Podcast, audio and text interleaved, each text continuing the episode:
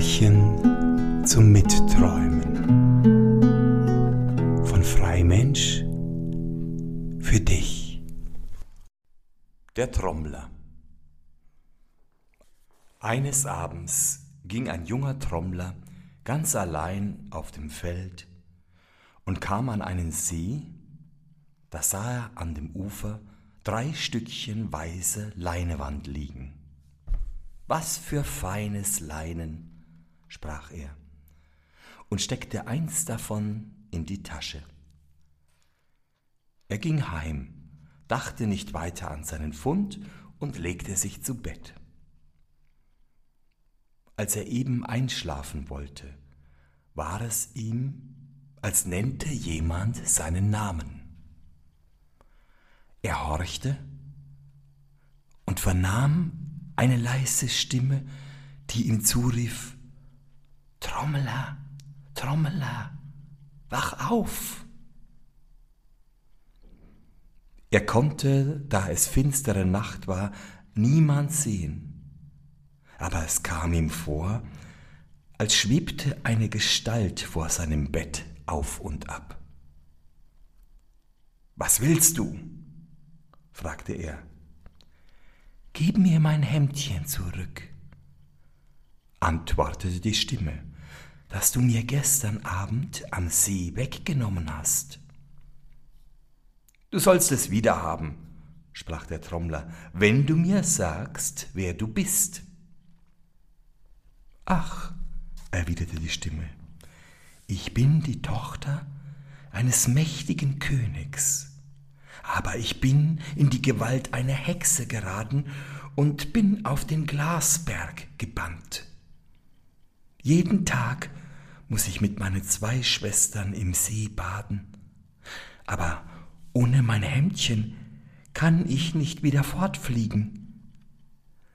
Meine Schwestern haben sich fortgemacht, ich aber habe zurückbleiben müssen. Ich bitte dich, gib mir mein Hemdchen wieder.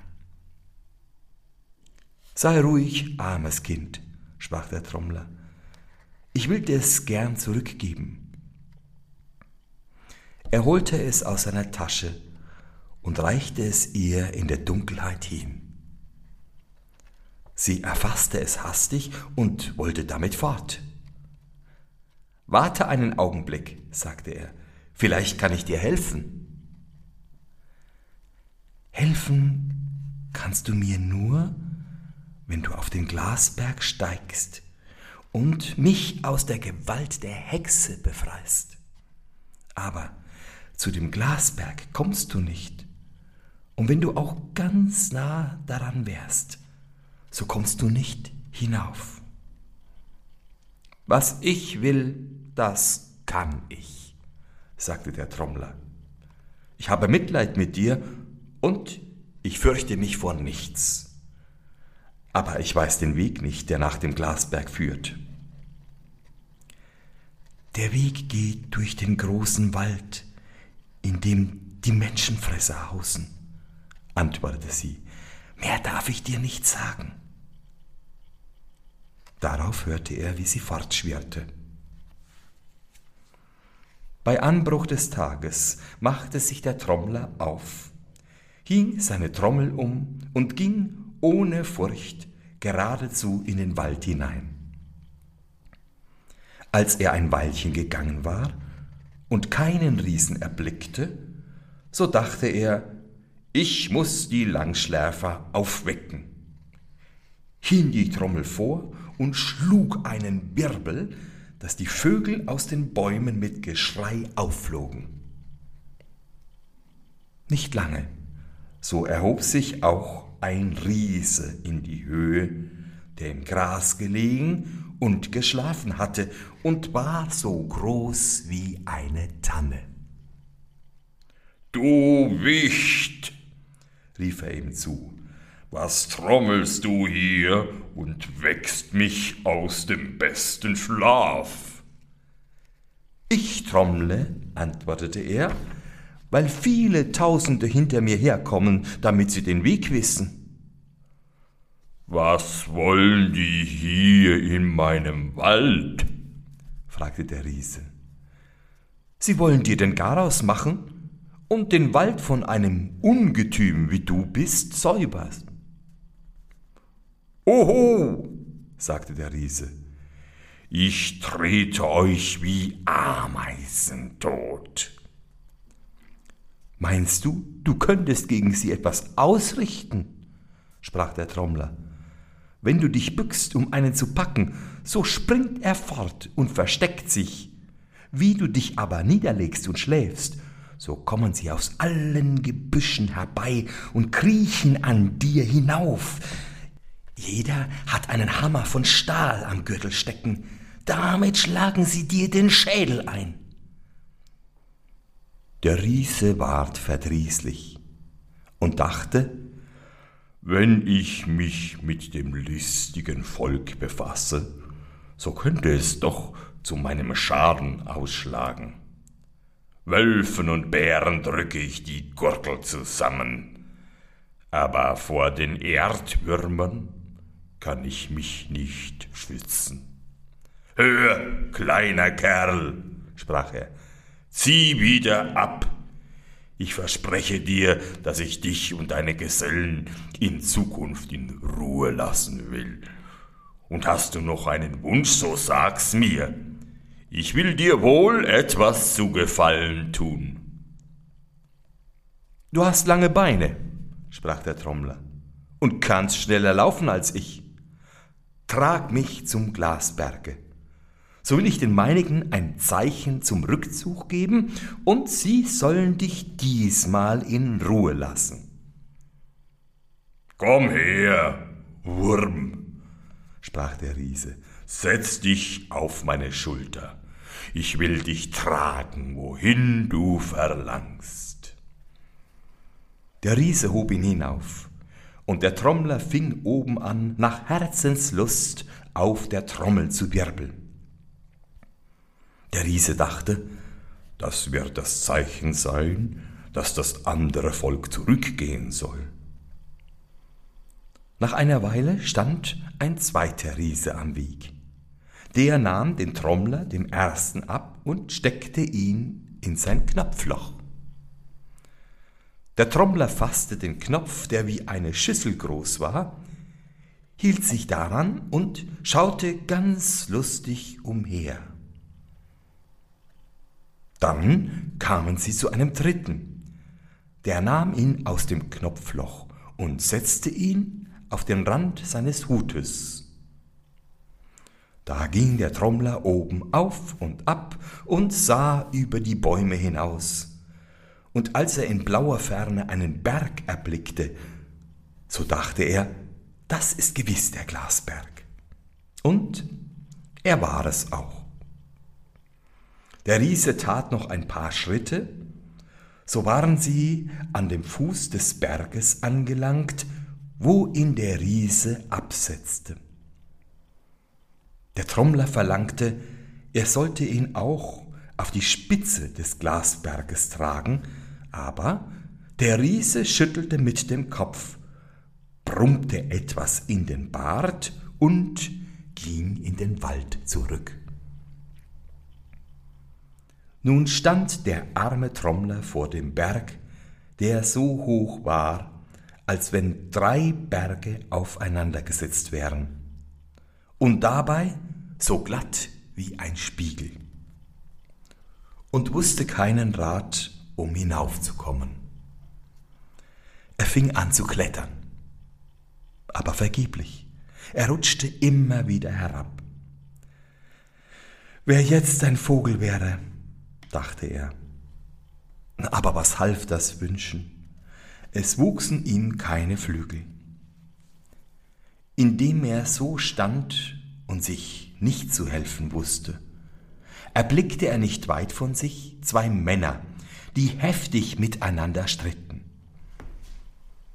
Er ging auf sie zu und sah, dass sie wegen eines Sattels uneins waren, der vor ihnen auf der Erde lag und den jeder von ihnen haben wollte. Was seid ihr für Narren, sprach er, zankt euch um einen Sattel und habt kein Pferd dazu.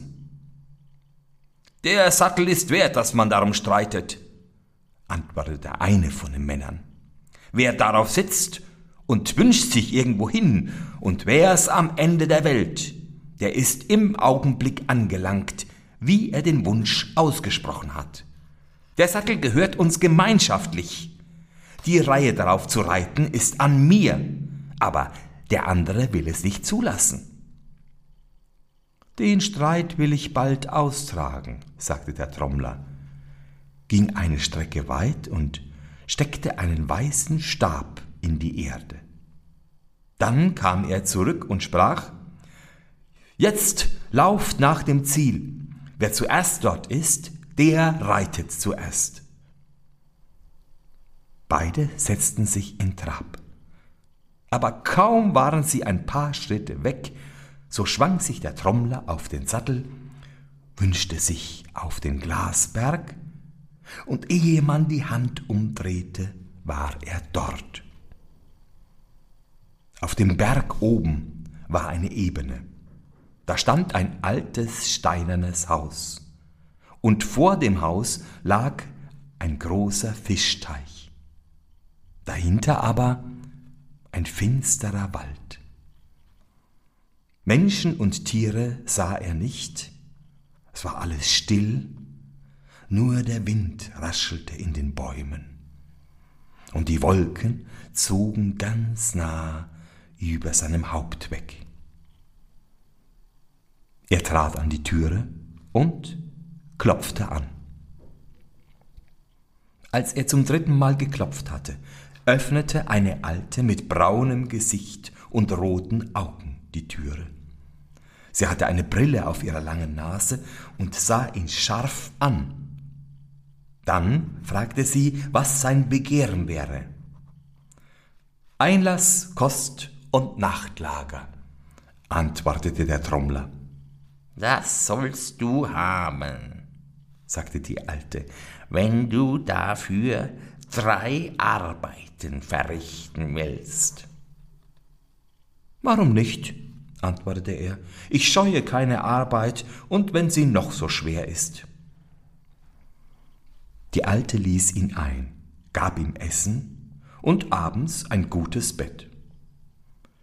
Am Morgen, als er ausgeschlafen hatte, nahm die Alte einen Fingerhut von ihrem dürren Finger, reichte ihn dem Trommler hin und sagte, Jetzt geh an die Arbeit und schöpfe den Teich draußen mit diesem Fingerhut aus. Aber ehe es Nacht wird, musst du fertig sein, und alle Fische, die in dem Wasser sind, müssen nach ihrer Art und Größe ausgesucht und nebeneinander gelegt sein. Das ist eine seltsame Arbeit, sagte der Trommler, ging aber zu dem Teich und fing an zu schöpfen. Er schöpfte den ganzen Morgen. Aber was kann man mit einem Fingerhut bei einem großen Wasser ausrichten? Und wenn man tausend Jahre schöpft? Als es Mittag war, dachte er, es ist alles umsonst und ist einerlei, ob ich arbeite oder nicht, hielt ein und setzte sich nieder. Da kam ein Mädchen aus dem Haus gegangen, stellte ihm ein Körbchen mit Essen hin und sprach, Du sitzest da so traurig, was fehlt dir? Er blickte es an und sah, dass es wunderschön war. Ach, sagte er, ich kann die erste Arbeit nicht vollbringen. Wie wird es mit den anderen werden? Ich bin ausgegangen, eine Königstochter zu suchen, die hier wohnen soll, aber ich habe sie nicht gefunden. Ich will weitergehen. Bleib hier, sagte das Mädchen. Ich will dir aus deiner Not helfen. Du bist müde. Liege deinen Kopf in meinen Schoß und schlaf. Wenn du wieder aufwachst, so ist die Arbeit getan. Der Trommler ließ sich das nicht zweimal sagen. Sobald ihm die Augen zufielen, drehte sie einen Wunschring und sprach, Wasser herauf, Fische heraus. Alsbald stieg das Wasser wie ein weißer Nebel in die Höhe und zog mit den anderen Wolken fort, und die Fische schnalzten, sprangen ans Ufer und legten sich nebeneinander, jeder nach seiner Größe und Art. Als der Trommler erwachte, sah er mit Erstaunen, dass alles vollbracht war. Aber das Mädchen sprach, einer von den Fischen liegt nicht bei seinesgleichen, sondern ganz allein. Wenn die Alte heute Abend kommt und sieht, dass alles geschehen ist, was sie verlangt hat, so wird sie fragen, was soll dieser Fisch allein? Dann wirf ihr den Fisch ins Angesicht und sprich, der soll für dich sein, alte Hexe. Abends kam die Alte, und als sie die Frage getan hatte, so warf er ihr den Fisch ins Gesicht. Sie stellte sich, als merkte sie es nicht, und schwieg still, aber sie blickte ihn mit boshaften Augen an. Am anderen Morgen sprach sie, Gestern hast du es zu leicht gehabt. Ich muss dir schwerere Arbeit geben.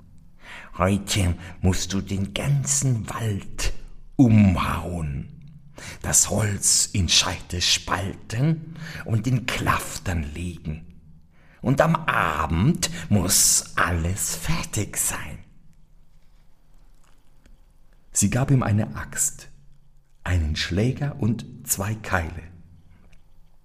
Aber die Axt war von Blei der Schläger und die Keile waren von Blech. Als er anfing zu hauen, so legte sich die Axt um, und Schläger und Keile drückten sich zusammen. Er wusste sich nicht zu helfen. Aber mittags kam das Mädchen wieder mit dem Essen und tröstete ihn. Lege deinen Kopf in meinen Schoß, sagte sie und schlaf. Wenn du aufwachst, so ist die Arbeit getan. Sie drehte ihren Wunschring. In dem Augenblick sank der ganze Wald mit Krachen zusammen, das Holz spaltete sich von selbst und legte sich in Klaftern zusammen, es war, als ob unsichtbare Riesen die Arbeit vollbrächten. Als er aufwachte, sagte das Mädchen, Siehst du, das Holz ist gekläftert und gelegt. Nur ein einziger Ast ist übrig. Aber wenn die Alte heute Abend kommt und fragt, was der Ast solle, so gib ihr damit einen Schlag und sprich, der soll für dich sein, du Hexe. Die Alte kam. Siehst du, sprach sie, wie leicht die Arbeit war. Aber für wen liegt der Ast noch da? Für dich, du Hexe, antwortete er und gab ihr einen Schlag damit aber sie tat, als fühlte sie es nicht, lachte höhnisch und sprach Morgen früh sollst du alles Holz auf einen Haufen legen, es anzünden und verbrennen. Er stand mit Anbruch des Tages auf und fing an, das Holz herbeizuholen. Aber wie kann ein einziger Mensch einen ganzen Wald zusammentragen? Die Arbeit rückte nicht fort. Doch das Mädchen verließ ihn nicht in der Not. Es brachte ihm mittags seine Speise, und als er gegessen hatte, legte er seinen Kopf in den Schoß und schlief ein. Bei seinem Erwachen brannte der ganze Holzstoß in einer ungeheuren Flamme, die ihre Zungen bis in den Himmel ausstreckte. Hör mich an, sprach das Mädchen, wenn die Hexe kommt, wird sie dir allerlei auftragen. Tust du ohne Furcht, was sie verlangt, so kann sie dir nichts anhaben. Fürchtest du dich aber, so packt dich das Feuer und verzehrt dich. Zuletzt, wenn du alles getan hast, so packe sie mit beiden Händen und wirf sie mitten in die Glut. Das Mädchen ging fort, und die Alte kam herangeschlichen. Oh, Mann, mich friert, sagte sie. Aber das ist ein Feuer, das brennt, das wärmt mir die alten Knochen, da wird mir wohl. Aber dort liegt ein Klotz, der will nicht brennen, den hol mir heraus. Hast du das noch getan, so bist du frei und kannst ziehen, wohin du willst, nur munter hinein. Der Trommler besann sich nicht lange, sprang mitten in die Flammen. Aber sie taten ihm nichts, nicht einmal die Haare konnten sie ihm versenken. Er trug den Klotz heraus und legte ihn hin. Kaum aber hatte das Holz die Erde berührt, so verwandelte es sich und das schöne Mädchen stand vor ihm, das ihm in der Not geholfen hatte und an den seidenen, goldglänzenden Kleidern, die es anhatte, merkte er wohl, dass es die Königstochter war. Aber die Alte lachte giftig und sprach, Du meinst, du hättest sie, aber du hast sie noch nicht. Eben wollte sie auf das Mädchen losgehen und es fortziehen. Da packte er die Alte mit beiden Händen, hob sie in die Höhe und warf sie den Flammen in den Rachen, die über ihr zusammenschlugen, als freuten sie sich, dass sie eine Hexe verzehren sollten. Die Königstochter blickte darauf den Trommler an und als sie sah, dass es ein schöner Jüngling war, und bedachte, dass er sein Leben daran gesetzt hatte, um sie zu erlösen, so reichte sie ihm die Hand und sprach, Du hast alles für mich gewagt, aber ich will auch für dich alles tun. Versprichst du mir deine Treue, so sollst du mein Gemahl werden. An Reichtümern fehlt es uns nicht, wir haben genug an dem, was die Hexe hier zusammengetragen hat. Sie führte ihn in das Haus, da standen Kisten und Kasten, die mit ihren Schätzen angefüllt waren. Sie ließen Gold und Silber liegen und nahmen nur die Edelsteine. Sie wollte nicht länger auf dem Glasberg bleiben. Da sprach er zu ihr, Setze dich zu mir auf meinen Sattel, so fliegen wir hinab wie Vögel. Der alte Sattel gefällt mir nicht, sagte sie. Ich brauche nur an meinem Wunschring zu drehen, so sind wir zu Haus. Wohlan, antwortete der Trommler, so wünsch uns vor das Stadttor. Im Nu waren sie dort. Der Trommler aber sprach, ich will erst zu meinen Eltern gehen und ihnen Nachricht geben. Harre mein hier auf dem Feld, ich will bald zurück sein. Ach, sagte die Königstochter, ich bitte dich, nimm dich in Acht. Küsse deine Eltern bei deiner Ankunft nicht auf die rechte Wange, denn sonst wirst du alles vergessen, und ich bleibe hier allein und verlassen auf dem Feld zurück. Wie kann ich dich vergessen? sagte er und versprach ihr in die Hand recht bald wiederzukommen. Als er in sein väterliches Haus trat, wusste niemand, wer er war.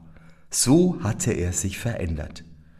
Denn Die drei Tage, die er auf dem Glasberg zugebracht hatte, waren drei lange Jahre gewesen. Da gab er sich zu erkennen, und seine Eltern fielen ihm vor Freude um den Hals. Und er war so bewegt in seinem Herzen, dass er sie auf beide Wangen küsste und an die Worte des Mädchens nicht dachte. Wie er ihnen aber den Kuss auf die rechte Wange gegeben hatte, verschwand ihm jeder Gedanke an die Königstochter. Er leerte seine Taschen aus und legte Hände voll der größten Edelsteine auf den Tisch. Die Eltern wussten gar nicht, was sie mit dem Reichtum anfangen sollten. Da baute der Vater ein prächtiges Schloss von Gärten, Wäldern und Wiesen umgeben, als wenn ein Fürst darin wohnen sollte. Und als es fertig war, sagte die Mutter, ich habe ein Mädchen für dich ausgesucht. In drei Tagen soll die Hochzeit sein. Der Sohn war mit allem zufrieden, was die Eltern wollten. Die arme Königstochter hatte lange vor der Stadt gestanden und auf die Rückkehr des Jünglings gewartet. Als es Abend ward, sprach sie, Gewiss hat er seine Eltern auf die rechte Wange geküsst und hat mich vergessen. Ihr Herz war voll Trauer. Sie wünschte sich in ein einsames Waldhäuschen und wollte nicht wieder an den Hof ihres Vaters zurück. Jeden Abend ging sie in die Stadt und ging an seinem Haus vorüber. Er sah sie manchmal, aber er kannte sie nicht mehr. Endlich hörte sie, wie die Leute sagten, Morgen wird seine Hochzeit gefeiert. Da sprach sie, ich will versuchen, ob ich sein Herz wieder gewinne. Als der erste Hochzeitstag gefeiert ward, da drehte sie ihren Wunschring und sprach, ein Kleid so glänzend wie die Sonne. Alsbald lag das Kleid vor ihr und war so glänzend, als wenn es aus lauter Sonnenstrahlen gewiebt wäre. Als alle Gäste sich versammelt hatten, so trat sie in den Saal. Jedermann wunderte sich über das schöne Kleid, am meisten die Braut, und da schöne Kleider ihre größte Lust waren, so ging sie zu der Fremden und fragte, ob sie es ihr verkaufen wollte.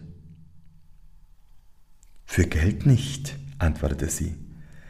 Aber wenn ich die erste Nacht vor der Türe verweilen darf, wo der Bräutigam schläft, so will ich es hingeben. Die Braut konnte ihr Verlangen nicht bezwingen und willigte ein. Aber sie mischte dem Bräutigam einen Schlaftrunk in seinen Nachtwein, wovon er in tiefen Schlaf verfiel. Als nun alles still geworden war, so kauerte sich die Königstochter vor die Türe der Schlafkammer, öffnete sie ein wenig und rief hinein Trommler, Trommler, hör mich an. Hast du mich denn ganz vergessen? Hast du auf dem Glasberg nicht bei mir gesessen? Habe ich vor der Hexe nicht bewahrt dein Leben? Hast du mir auf Treue nicht die Hand gegeben? Trommler, Trommler, hör mich an. Aber es war alles vergeblich. Der Trommler wachte nicht auf, und als der Morgen anbrach, musste die Königstochter unverrichteter Dinge wieder fortgehen. Am zweiten Abend drehte sie ihren Wunschring und sprach, ein Kleid so silbern als der Mond. Als sie mit dem Kleid, das so zart war wie der Mondschein, bei dem Fest erschien, erregte sie wieder das Verlangen der Braut und gab es ihr für die Erlaubnis, auch die zweite Nacht vor der Türe der Schlafkammer zubringen zu dürfen. Da rief sie in nächtlicher Stille, Trommler, Trommler, hör mich an. Hast du mich denn ganz vergessen? Hast du auf dem Glasberg nicht bei mir gesessen? Habe ich vor der Hexe nicht bewahrt dein Leben? Hast du mir auf Treue nicht die Hand gegeben? Trommler, Trommler, hör mich an. Aber der Trommler, von dem Schlaftrunk betäubt, war nicht zu erwecken. Traurig ging sie den Morgen wieder zurück in ihr Waldhaus. Aber die Leute im Haus hatten die Klage des fremden Mädchens gehört und erzählten dem Bräutigam davon. Sie sagten ihm auch, dass es ihm nicht möglich gewesen wäre, etwas davon zu vernehmen, weil sie ihm einen Schlaftrunk in den Wein geschüttet hätten. Am dritten Abend drehte die Königstochter den Wunschring und sprach Ein Kleid, flimmernd wie Sterne. Als sie sich darin auf dem Fest zeigte, war die Braut über die Pracht des Kleides, das die andern weit übertraf, ganz außer sich und sprach, ich soll und muss es haben. Das Mädchen gab es, wie die andern, für die Erlaubnis, die Nacht vor der Türe des Bräutigams zuzubringen. Der Bräutigam aber trank den Wein nicht, der ihm vor dem Schlafengehen gereicht wurde, sondern goss ihn hinter das Bett. Und als alles im Haus still geworden war, hörte er eine sanfte Stimme, die ihn anrief, Trommler, Trommler, hör mich an, hast du mich denn ganz vergessen? Hast du auf dem Glasberg nicht bei mir gesessen? Habe ich vor der Hexe nicht bewahrt dein Leben?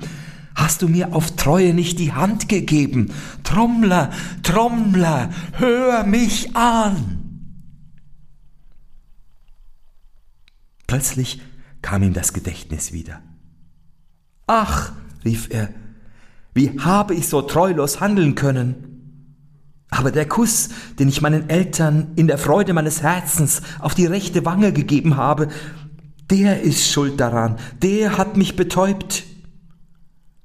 Er sprang auf, nahm die Königstochter bei der Hand und führte sie zu dem Bett seiner Eltern. Das ist meine rechte Braut, sprach er. Wenn ich die andere heirate, so tue ich großes Unrecht.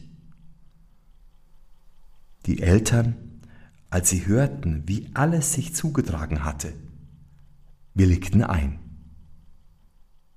Da wurden die Lichter im Saal wieder angezündet, Pauken und Trompeten herbeigeholt, die Freunde und Verwandte eingeladen, wiederzukommen, und die wahre Hochzeit ward mit großer Freude gefeiert. Die erste Braut behielt die schönen Kleider zur Entschädigung und gab sich zufrieden.